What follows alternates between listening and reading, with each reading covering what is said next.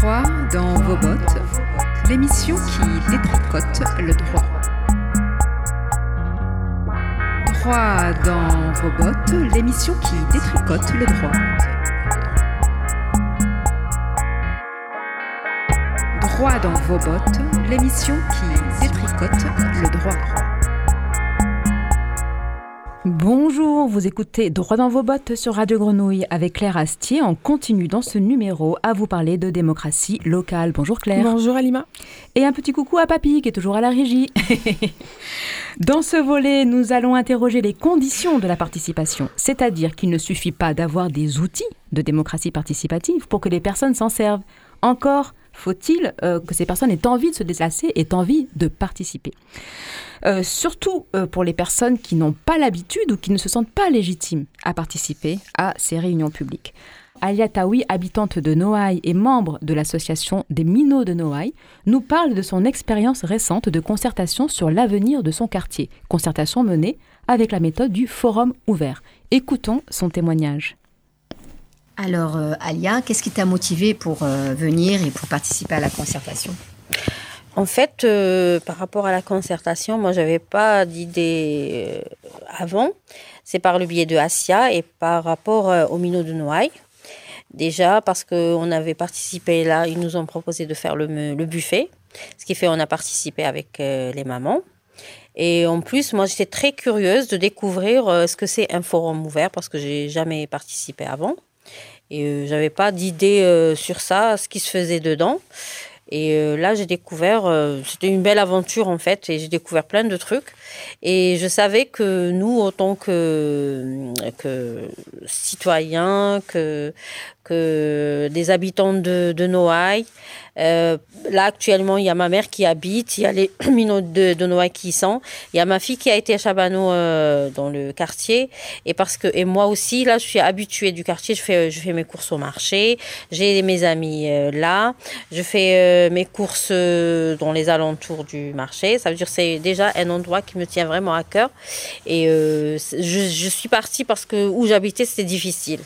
Mais si j'avais les conditions, je serais restée parce que moi, ça, ça me plaît ce quartier et j'aime bien. Euh, j'aurais aimé y rester ou y vivre euh, longtemps.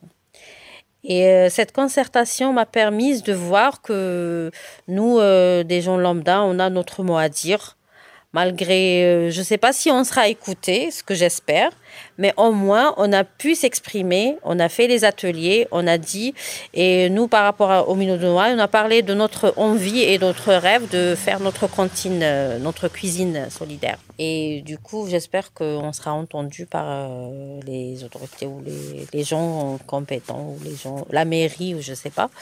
Et notre rêve deviendra réalité, Inch'Allah, avec les mamans des Minots de Noailles. Et qu'est-ce que tu retiens du coup de cette expérience de concertation? Je retiens que tout le monde s'est mis autour de la table, tout le monde a pu. Euh, il y avait une convivialité, les gens se sont entendus malgré la différence. Il y avait de tout le monde, il y avait les gens qui étaient. Euh, je sais pas, instruits, qui étaient, il y avait d'autres gens qui étaient que du quartier, des voisins. Il y avait des gens qui étaient, euh, en fait, qui savaient rien sur ça, mais quand même, ils ont joué le jeu, ils étaient là, ils ont participé, ils ont parlé de, de ce qu'ils voulaient euh, voir dans le quartier, euh, de voir ce, leur projet euh, se réaliser dans le quartier de Noailles, on va dire, par rapport à cette place. Et toi, qu'est-ce que tu attends de cette concertation maintenant que c'est passé? En fait, on attend que ça se concrétise. On attend que ce projet voit le jour. On sait que ça va prendre du temps, mais au moins, ça prend, il voit le jour et euh, ce qu'on a dit va être retenu par, euh, par les gens concernés. Merci Alia. De rien. Voilà, donc passer de la parole aux actes. Merci, c'était une prise de son de Asia Zouane avec qui on est. Bonjour Asia. Bonjour. Asia, tu es membre de l'association Les Minots de Noailles comme Alia et euh, membre aussi du conseil citoyen du 1-6 et tu as contribué à l'organisation et à l'animation de cette concertation. Alors déjà, est-ce que tu peux nous dire qu'est-ce que c'est qu'un euh, forum ouvert et pourquoi est-ce que tu as, vous avez proposé euh, d'utiliser le forum ouvert pour cette concertation? Alors, euh, moi, j'ai eu vent qu'il y avait un, forum ouvert en janvier, en lisant en fait euh, l'appel à, euh, l'AMO auquel on devait répondre. L'AMO, tu peux dire L'AMO, c'est l'assistance à maîtrise d'ouvrage auquel on a répondu, c'est une appel d'offres. Et euh, c'est en lisant euh, le rapport que je me suis dit, ben, en fait, c'est génial parce que c'est exactement ce que j'ai déjà fait euh, dans ma vie. Et j'ai jamais fait ça à Marseille parce que je trouve que c'est une ville où c'est très difficile de mettre en place des, des, des- des outils d'intelligence collective. Donc, j'ai arrêté de le faire en 2015. Mais je me suis dit que c'était une aubaine et c'était peut-être une, une bonne façon de vraiment mettre en place une vraie concertation avec tous les habitants de Noailles. Et c'est quoi alors un forum ouvert? Alors un forum ouvert, c'est toujours difficile à expliquer. Moi, je trouve que c'est bien de le vivre parce que même pendant le, tout le moment où on a expliqué euh, tout ça euh, pendant, euh, je sais pas, trois mois, c'est en le vivant, je pense qu'on comprend vraiment ce que c'est qu'un forum ouvert. Mais en fait, c'est en gros, euh, normalement, c'est une journée, mais là, on l'a fait sur deux demi-journées espacées de deux semaines. C'est la première fois que je fais ça. Euh, et c'est permettre aux- à des personnes complètement différentes de pouvoir prendre euh, sa juste place et parler sur les sujets qui les intéressent. Faire En des gros propositions. faire des propositions, mais surtout c'est la méthode et c'est la façon de Mm. faire qui permet Mm. en fait de prendre la parole. C'est-à-dire que c'est des réunions, j'en ai fait 36 000 des réunions, des réunionites, et euh, on permet à des gens qui n'ont pas l'habitude de prendre le micro, des experts de, qui n'ont pas, en fait c'est pas des experts de la parole, de justement pouvoir parler et dire un petit peu ce qu'ils ont envie. Euh, Là pour le coup c'était pour le quartier de Noailles. Et alors, quels étaient les enjeux de cette concertation? Alors, euh, les enjeux de cette concertation, je vais les lire parce que c'est toujours délicat de, de se tromper. Donc, euh, donc l'AMO, euh, donc qui est un appel, euh, un appel, euh, quoi, l'AMO, c'est l'appel, l'appel Assistance à assistance maîtrise- à d'ouvrage. Même moi, je m'y perds. Donc, l'objet de cette concertation à laquelle on a répondu est la suivante assistance à maîtrise d'ouvrage de la mairie du 1er et du 7e arrondissement pour la préparation et la co-animation de deux demi-journées de diagnostic partagé sur les usages du haut de la rue d'Aubagne et les attentes sur l'avenir de ce quartier. Est-ce que juste euh, euh, rapidement, euh, Jean- Jean-François, pardon, Siruti, tu pourrais nous dire euh, qu'est-ce que c'est en deux mots une assistance à maîtrise d'ouvrage? À quoi ça enfin, Bah, Qu'est-ce qu'est-ce que c'est en c'est fait? c'est une équipe technique euh, qui est chargée effectivement euh, d'aider la population à mettre en, en œuvre une concertation, élaborer un projet. Donc, euh, j'allais dire encadrer, le mot n'est pas bon, enfin il pourrait être mal interprété, mais c'est en fait aider effectivement la population, favoriser l'expression des habitants. On est dans une sorte d'atelier populaire d'urbanisme, avec l'aide de techniciens. Voilà, mais on assiste qui en fait? Euh, Assistance, parce que le maître d'ouvrage, c'est. Alors, le maître, oui, mais le maître d'ouvrage, c'est en l'occurrence, euh, j'imagine, la ville ou la Voilà, métropole. mhm. Bien, bien évidemment, moi je, je l'ai fait euh, dans mon, mon passé professionnel. Mais là, dans le cas d'espèce, il s'agit en fait d'une assistance plutôt destinée aux habitants qui ne sont pas forcément les maîtres d'ouvrage. hein, C'est-à-dire les responsables de l'action, les financeurs de l'action. Le maître d'ouvrage, c'est ça. hein. Un maître Mhm, d'ouvrage, c'est le financeur de l'action. Oui, donc là c'est la mairie en Là, l'occurrence. c'est la mairie du 1-7. Donc ça, c'était les enjeux pour la mairie. Et, euh, et quels sont les, euh, qu'est-ce que- quels étaient les enjeux pour, euh, pour toi, enfin pour ceux qui animaient cette, euh, cette concertation? Alors juste, je, je- vraiment, je, je résume pour la mairie, c'est vraiment, à mon avis, c'était de recueillir l'avis des habitants et des Mm. acteurs euh, qui, suite aux effondrements, c'était très important pour eux. Donc il y a vraiment un enjeu pour la mairie de d'être le plus juste possible par rapport à ça et de pas faire la même chose que l'ancienne mairie a fait, à mon avis. Ouais. Donc il y avait beaucoup de de- d'attention, je pense, à ce Mhm. moment-là. Mais donc juste rappeler, même si je pense qu'à Marseille, tout le monde évidemment est au courant euh, qu'il y a eu des effondrements le 5 novembre 2018 euh, qui a, qui a, qui a fait, en fait, qui a provoqué la mort de huit personnes. Et donc euh, le quartier, évidemment, euh, est en train d'essayer de se réinventer et, euh, suite à, cette, euh, à ce drame. Et Assia, je voulais juste te demander, euh, au moment où vous répondez à, à cet appel d'offres, qu'est-ce qu'il est dit de la destination de ce que vous allez recueillir au cours du forum ouvert et dans quelle, quelle place lui leur donne la mairie à, à ce qui va être récolté, la parole et les points de vue des habitants justement? Euh, ben, là, c'est délicat de répondre parce qu'on est en train de le faire. Donc euh, là, on est en train de recueillir. De, là, on a fini euh, les deux forums ouverts.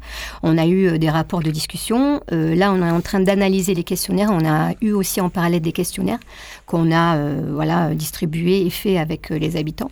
Et il y a toute une mobilisation avec les associations de l'Agora de Noailles. Donc tout ça, ça, ça va être analysé là jusqu'à la fin d'avril, le mois d'avril. Et il y aura justement une réunion publique de restitution de tout ce, que, tout ce qui a été fait avec euh, la mairie du 1-7 Avec- et l'Agora. Avec un engagement de la mairie quand même de prendre en compte euh, ce, qui va ressortir de cette concertation ah bah, C'était euh, ce qu'on euh, ce qu'on nous a dit en tout cas. Donc c'est toujours pareil, les concertations, c'est on, on, le fait, on espère, et en tout cas, nous, on, a joué le jeu parce qu'on s'est dit que, eu égard à ce qui s'est passé avec l'ancienne mairie, on pouvait que essayer encore une fois, et peut-être qu'on est beaucoup plus, beaucoup plus, pas serein, mais en tout cas, on a beaucoup plus d'espoir. quoi. Alors du coup, tu étais entré aussi, Asia, euh, euh, de nous, tu allais nous parler aussi des, donc tu nous as parlé des enjeux pour la mairie. Et quels sont les enjeux pour, euh, pour ceux qui mènent en fait la concertation? Pour toi, en, proposant, enfin pour toi, pas pour toi, mais pour ceux qui ont proposé cette méthode-là, quels étaient en fait, quels étaient vos enjeux? Alors euh, nous, les enjeux, c'est ce que tu viens de dire, Claire. Hein. Je pense que c'est euh, comment on peut justement euh, mener toute une concertation avec les habitants. et nous, vraiment, avec l'Agora, je fais la différence entre l'Agora, parce que j'ai pas envie forcément de parler de la place de toutes les associations. Mais l'Agora, c'était vraiment faire une concertation où on a une représentativité la plus large possible de tous les habitants de Noailles, ce qui n'est pas du tout le cas en général dans les concertations. Alors attends, excuse-moi, je t'interromps, Asia, parce que l'Agora, tout le monde ne sait pas ce que c'est. Ah Est-ce que tu peux juste préciser eh ben, L'Agora de Noailles, en fait, c'est après les effondrements, c'est un espace de discussion et d'échange. Ça a aidé beaucoup les gens, les, notamment euh, les personnes délogées, les victimes des effondrements et toutes les personnes qui étaient euh, dans le quartier. On a, euh, voilà, c'est un espace d'échange, de rencontre et d'accompagnement, même administratif, juridique, etc. Quoi. Donc on se réunit à peu près tous les deux mois. Et il y a à peu près, je ne sais plus combien, il y a une dizaine d'associations donc là, pour le coup, euh, l'Agora, elle a répondu, elle n'a pas répondu directement à, à l'amour, mais c'est Destination Famille qui est un petit peu euh, l'association phare quand même euh, et vraiment institutionnelle et qui est reconnue, qui existe depuis 2006, qui a porté l'amour et qui a et Destination Famille a co-organisé, co-animé avec des acteurs locaux, notamment, je veux bien les citer parce que c'est important quand même rapidement. Donc Because You Are, euh, Noailles debout, les Minots de Noailles, euh, le Conseil citoyen, le collectif euh, Centre-Ville pour tous, Compagnon bâtisseur et les Jardins de Noailles. Et le collectif du 5 novembre avec l'Assemblée des délogés. C'était avec le Conseil citoyen. Est-ce que tu me disais, Asia, en, quelques mots, là, il ne nous reste plus beaucoup de temps, tu me disais que vraiment, toi, ce qui t'importait, c'était vraiment justement les conditions de la, de la mm-hmm. concertation. Oui, c'est ça. Bah, disons que ce forum ouvert, il a permis à des personnes euh, de venir alors que je pense que vraiment elles viendraient jamais. Euh, en fait, euh, tout le temps, on se pose la question est-ce que les personnes sont légitimes et est-ce qu'elles se sentent autorisées à venir? Et c'est très rare que ça se passe. Donc là, il y a tout ce processus qui a fait que toutes ces personnes se sont senties légitimes, se sont autorisées à venir. Alia a parlé de convivialité. Oui, j'ai l'impression que c'était ça qui était aussi très important. C'est un petit peu le forum ouvert, c'est un peu ça, les World Café. En tout cas, tous ces outils d'intelligence collective, c'est le, le moment phare. C'est que s'il n'y a pas ça, ça marche pas. C'est la convivialité et euh, tout ce tout ce travail qui fait de la production de la pensée, se sentir à l'aise et, euh, et, justement être créatif, ça fait partie de toute cette euh, démarche là. Oui, c'est ça. Puis tu me disais aussi, en fait, de permettre à chacun de venir avec ce qu'il ce qu'il est aussi et ce qu'il peut amener. C'est ce que tu me disais. C'est exactement ça. Alors, juste pour finir, moi, ce qui m'a motivé dans le forum ouvert, euh, c'est ça. Hein. Sinon, je ne l'aurais pas fait. C'est parce que je me suis dit qu'il n'y a pas de forum ouvert populaire. Euh, moi, j'en ai fait des forums ouverts plutôt dans le Var. Et à Marseille, je me dis que l'ancien forum ouvert qui a été fait en 2014, excusez-moi, mais il n'y a pas du tout, euh, c'était pas représentatif de tout le quartier. Et je pense qu'un forum ouvert qui n'est pas représentatif de tout le quartier, c'est biaisé. Voilà. Et apparemment, la mairie du 1-7 apprécie euh, les concertations euh, menées par des méthodes dites d'intelligence collective. Donc, euh, le Forum ouvert fait partie de ces méthodes dont on parle, puisque donc Céline Aguilera, qui est présente là sur le plateau, a également mené récemment une concertation avec une de ces méthodes pour décider de l'avenir d'un jardin public. Donc, bonjour Céline. Bonjour. Donc toi, tu es consultante euh, en intelligence collective, donc tu mènes des ateliers avec ces méthodes-là. Et tu as mené la concertation sur le devenir du jardin Labadier. Oui. Alors, est-ce que tu sais ce qui a retenu l'attention dans ta proposition de concertation? Alors bon, déjà pour commencer, je pense que c'est tout simplement la, méthode, hein, l'intelligence collective, le fait de mener une concertation euh, en mettant en place euh, un, plateau d'échange, de dialogue entre euh, des personnes de différents profils, puisque l'enjeu c'était quand même de mettre autour de la table des représentants de la ville qui avaient leurs priorités et leurs besoins à poser, des habitants et des associations du quartier, donc des, riverains directs du jardin Labadier qui devait être réaménagé. donc il y avait cette démarche d'intelligence collective qui était foncière en fait dans dans la proposition. Euh, et, ce qui est surtout intéressant, c'est que on, peut penser que réaménager un jardin, il n'y a pas beaucoup d'enjeux, que c'est pas très, c'est pas très fort en, en, problématique, mais finalement, il y a quand même pas mal d'antagonismes. Et ça rassemble des usages de, tout type. Quoi. Voilà. Donc il faut les faire cohabiter. C'est ça, différents profils. par exemple, la personne qui vit dans le quartier depuis 60 ans doit se sentir aussi légitime que la personne qui vit dans le que la, maman de trois enfants qui s'est installée dans le quartier il y a un an, qui a autant besoin de faire jouer ses enfants, voilà, et de, de faire d'exprimer ses besoins, ses contraintes, ses attentes et, et, sa pratique du jardin au quotidien. Donc il y a cette logique de, de, de décloisonnement des points de vue. Ça, c'est ce qui a pesé aussi dans, dans, dans le choix de, cette proposition d'animation.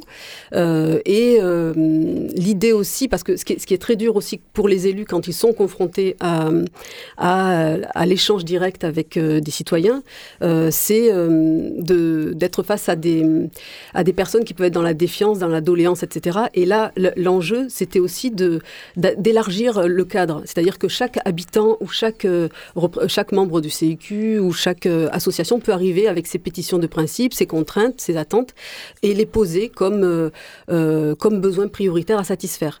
Et, à partir de là, on construit. Oui, sauf que, ce, qui est ce, qui est ce qui est important dans ce type de démarche, c'est d'abord d'élargir le cadre, euh, de, de, ramener euh, au commun en fait. Qu'est-ce que c'est qu'un jardin? Public, par exemple, et pourquoi, pourquoi on doit réamener ce jardin public À quoi sert un jardin dans le quartier À quoi sert un, un jardin dans ce quartier. Donc l'intérêt, c'était évidemment d'élargir le cadre avant d'entrer dans les besoins spécifiques et ensuite de terminer sur des hypothèses d'aménagement qui ont été formulées avec euh, les habitants. Est-ce que toi, par rapport à ça, tu as noté euh, des, difficultés particulières?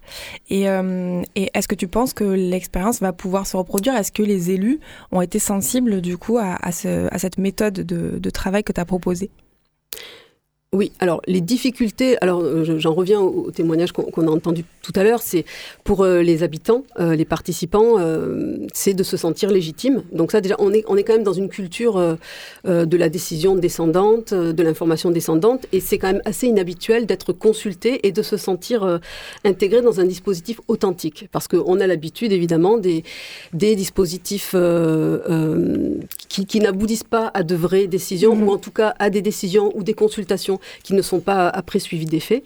Euh, et là, l'intérêt de cette démarche était d'aller jusqu'au bout, jusqu'à la prise de décision collective, puisque finalement, le scénario d'aménagement adopté est un scénario euh, d'aménagement qui a été développé par euh, le bureau d'études sur la base de ce cahier des charges citoyens qu'on a composé avec les habitants. C'est-à-dire que là, dans cette expérience, on a l'exemple d'une situation où on peut voir la transposition de la décision de, du forum ou en fait de la concertation que tu as menée dans la décision des élus.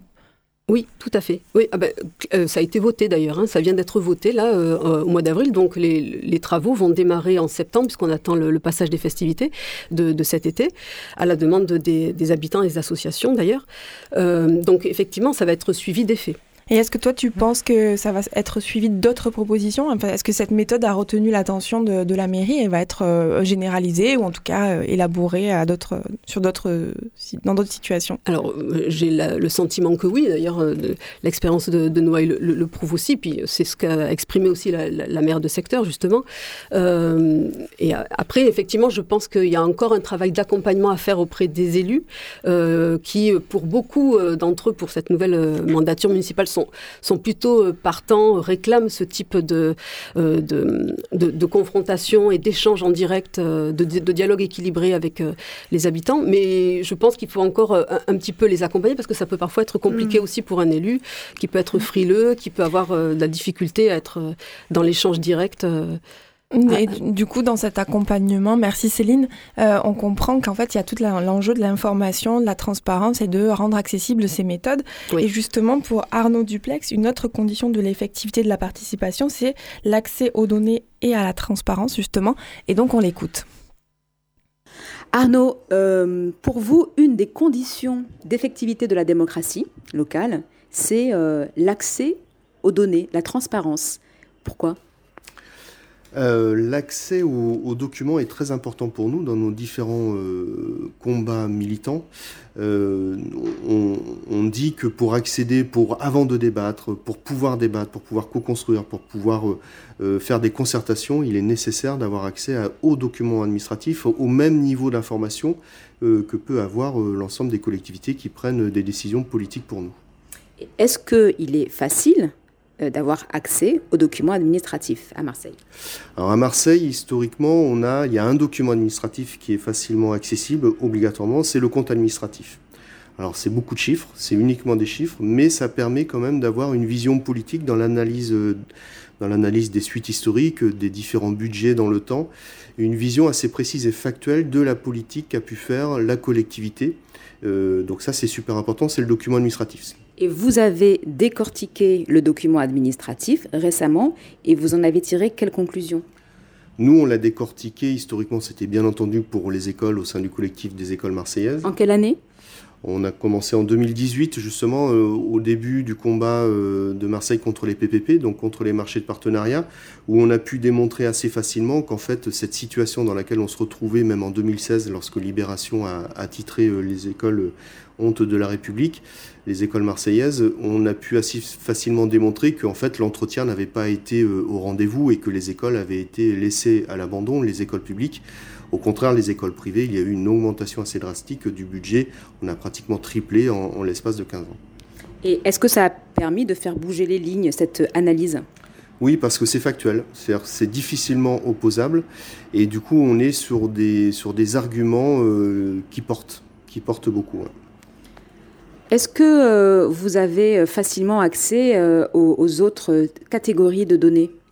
Alors le document administratif, donc ça on y a accès euh, parce que c'est la loi, c'est imposé par la loi et ça ferait mauvais genre si la ville de Marseille ne, publiait pas euh, son compte administratif. Euh, par contre, il y a des documents qui sont normalement communicables, ce sont les annexes des délibérations, hein, toutes les décisions qui sont prises au sein du conseil municipal de la ville de Marseille. Eh bien, toutes les annexes ne sont pas accessibles, ne sont pas communiquées, ne sont pas diffusées. Et quand on n'a pas accès à ces documents, est-ce qu'on a un recours quelque part? Alors, on a, euh, au niveau du SUM, on s'est rapidement assez focalisé justement sur l'accès aux, documents euh, administratifs. Depuis euh, quelques années maintenant, il y a le Code des relations entre le public et l'administration qui stipule en gros que tout document administratif produit par la collectivité ou pour la collectivité est communicable. Donc on a différentes, effectivement, différentes étapes. Alors, la première étape, c'est la commission d'accès aux documents administratifs euh, qui est un organisme, alors c'est pas un organisme d'État, mais c'est un organisme reconnu qui donne un avis en fait sur la, sur la communication, la communicabilité euh, du document administratif. Et puis ensuite, il y a le tribunal administratif si, la, si la, collectivité ne souhaite toujours pas communiquer le document. Donc au niveau du SOM, nous on en est à sept recours au tribunal administratif sur des documents aussi basiques que les fiches euh, des produits qui sont servis par la Sodexo dans, dans les assiettes de nos enfants à la liste du patrimoine de la ville de Marseille, par exemple. Mais qu'est-ce qui est rétorqué en fait? Qu'est-ce qui euh, empêche la communication de ces documents par la, par la, par la mairie? Alors ils ont tenté, euh, la municipalité actuelle, hein, sur les audits par exemple des écoles, il y a eu un premier, premier échange assez houleux où ils disaient qu'il y avait une, euh, une protection, le droit, la propriété intellectuelle du bureau d'études qui avait réalisé la, le document, donc ce qui n'est pas le cas parce qu'il y a un transfert euh, de propriété euh, intellectuelle. Ensuite, on nous rétorque qu'il y a un problème d'anonymat des, documents, c'est-à-dire qu'il y a des informations personnelles, enfin protection voilà, des données. protection des données.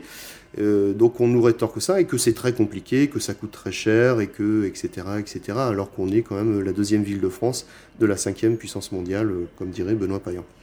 Et donc, vos recours actuellement, sept recours devant le tribunal administratif, qui euh, vont aboutir, vous savez à peu près quand? Dans 18 mois, 24 mois à peu près. Là, c'est un temps long, donc euh, c'est un combat, euh, on a le temps, hein, on n'est pas. Voilà, mais par contre, c'est certain qu'on ira jusqu'au bout. L'idée aussi, c'est de faire du, du, bruit et de sensibiliser tout le monde autour de cette obligation de rendre communicables des documents. On a des élus qui sont à la démocratie, on attend également un soutien fort de leur part. Merci Arnaud. Voilà, donc c'était euh, Arnaud Duplex du euh, SUM, le collectif des écoles de Marseille. Bonjour Patrick, tu nous entends? Oui, je vous entends. Bonjour. Oui, bonjour Patrick. Donc, tu es également membre fondateur de l'association Un centre-ville pour tous. Euh, l'enjeu de la transparence sera sans doute également celui du collège des maîtrises d'usage qui est récemment constitué à Marseille. Est-ce que tu peux nous dire ce que c'est que ce collège des maîtrises d'usage et comment est-ce qu'il a été co-construit? Eh bien, il fait suite euh, au basculement de municipalité euh, qui est largement provoqué par le rejet des Marseillais de la municipalité précédente et aux effondrements du 5 novembre. Et il y a eu une première expérience quand il y a eu plusieurs milliers de délogés à Marseille. On est arrivé jusqu'à 4000, 4500 délogés. Et la question de comment ils étaient relogés, dans quelles conditions leurs droits étaient respectés, est venue très fort sur le devant de la scène et en discussion entre les associations et la mairie, l'État et la métropole. Et donc, euh, cette première expérience, ça a été la coécriture d'un document qu'on a appelé la charte du relogement des délogés, qui a réellement, réellement été co-construite, c'était une première depuis 25 ans à Marseille, entre principalement la mairie, la métropole et euh, les associations. Alors, donc, juste, juste pour t'interrompre, la mairie et la métropole, au départ, euh, si je me souviens bien, alors déjà c'est une initiative hein, euh, vraiment populaire des habitants des collectifs, c'est eux qui ont lancé cette, cette démarche. Ça a été ensuite construit euh, dans un premier temps, en tout cas, il y avait, la métropole était absente. Des, des, négociations. Si je me souviens bien, dans le premier round, la, la métropole n'était jamais à la table des négociations. ça a changé récemment. Tu confirmes ça a changé au sens où la métropole maintenant s'y conforme. Hein. Hmm. Mais c'est vrai que les initiateurs, c'était la mairie de Marseille en tant que pouvoir politique et l'État qui poussait à ça, qui poussait à ce que euh, ce soit, qui acceptait que ce soit les habitants qui qui formulent précisément, beaucoup plus précisément que les juristes et tout ça, hmm. quels étaient les besoins. Et donc à partir de cet acte, s'est posé la question de et maintenant, est-ce que nous restons dans euh, du vis-à-vis et du face-à-face conflictuel tout le temps, ou est-ce que nous allons vers une co-construction des politiques publiques? Et c'est ce que nous avons demandé, en particulier, en particulier à la municipalité, dans un certain nombre de réunions où on a dit les habitants, il ne faut pas que ce soit simplement en aval, il faut qu'ils soient en amont, il mhm. faut qu'ils soient dans la transparence des études, dans la transparence des propositions, et qu'ils aient leur place dans le comité de pilotage, l'instance de décision où là, l'État, la métro, la ville euh, prennent des décisions sur le futur centre-ville. Alors c'est quoi cette instance C'est quoi cette instance qui va prendre des décisions? Ça s'appelle un comité de pilotage mhm. du plan partenarial d'aménagement, donc c'est un, mot un peu compliqué, mhm. mais ça veut dire c'est la réunion des pouvoirs publics mhm. pour prendre des décisions stratégiques dans l'année qui vient, dans l'année qui vient, en 2022, et poursuivre l'exécution de ce projet de réhabilitation du centre-ville sur 1000 hectares quand même, hein, euh, pendant les, les, 10 ans qui viennent. Hein. Donc de là, vous proposez d'associer les habitants euh, à cette définition des politiques publiques et vous proposez de créer un espace en fait. C'est comme ça que ça se passe? Oui, exactement, exactement. On, a proposé, on a obtenu un accord sur le principe d'avoir deux représentants dans cette instance, mais surtout d'avoir un collège extérieur qui représente les différents quartiers, notamment surtout les trois premiers arrondissements de Marseille, hein, et, qui représente euh, la société civile, les associations, des habitants directement, qui posent une question compliquée, hein, et puis des acteurs sociaux, centres sociaux euh, et des acteurs économiques. Et qu'est-ce que pourra faire ce collège des maîtrises d'usage? Donc on parle bien des usages et donc euh, ce, collège doit être représentatif en tout cas des différents usages euh, qu'on rencontre dans la ville. quels vont être ses, pouvoirs en fait, ses compétences? Eh bien, son pouvoir, c'est le pouvoir de parole hein, dans, dans le comité de pilotage vis-à-vis des décideurs. Mm-hmm. Et, donc son pouvoir, en réalité, est entièrement dû à son ancrage. Et notre défi aujourd'hui, c'est que l'ancrage des associations, des habitants, euh, des socioprofessionnels soit suffisamment profond, sérieux, euh, aidé par la puissance publique dans la formation de, ce collège et, accès à la totalité des études euh, et des projets pour avoir un pouvoir d'influencer. Autrement dit, ça se résume pas à parler dans un comité de pilotage pendant les trois mois, ça, se, ça se veut beaucoup plus profondément être ancré sur le territoire et animer du débat public sur les différents territoires de, de, de, de la Belle de Mai, de Noailles euh, ou du deuxième arrondissement. Oui, donc ce qui suppose en tout cas d'être dans une vraie posture de co-construction. Et donc, euh, encore une fois, on en, revient aussi euh, à la nécessité de transparence et d'accès aux documents qui permettent du coup de co-construire ces politiques publiques. Dernière question, Patrick, parce qu'on arrive à la fin de cette émission. Est-ce que des démarches similaires existent dans d'autres territoires? Oui, tout à fait. On n'est pas la première ville de France. C'est des villes qui ont une longue tradition de, de, de co-construction. Et, si je prends un exemple aujourd'hui, c'est la question des programmes en rue qui sont de rénovation urbaine qui sont discutés au conseil municipal aujourd'hui. Pour prendre cet exemple-là, euh, les conseils citoyens n'ont eu aucune information détaillée sur les projets qui sont délibérés au conseil municipal aujourd'hui ou au comité d'engagement de, l'agence de rénovation urbaine. Et donc il y a une série d'associations en France autour de Passons-nous, autour du groupe Appui. Bon, je ne vais pas détailler ce que ça veut dire, mais c'est il y a une série d'associations qui ont co-signé un appel euh, qu'on peut voir sur le site de Centre pour tous pour que la transparence, en particulier sur les démolitions, soit complète et ouverte et pas a posteriori. Merci beaucoup Patrick, merci à, toutes et tous encore une fois de votre participation. Merci euh, Claire, Papy à la régie. Merci Alima, merci Papy. Et on se retrouve donc pour la prochaine émission de Droit dans vos bottes sur Radio Grenouille. Au revoir. Au revoir. Au revoir. Droit dans vos bottes, l'émission qui détricote le droit. Droit dans vos bottes, l'émission qui détricote le droit.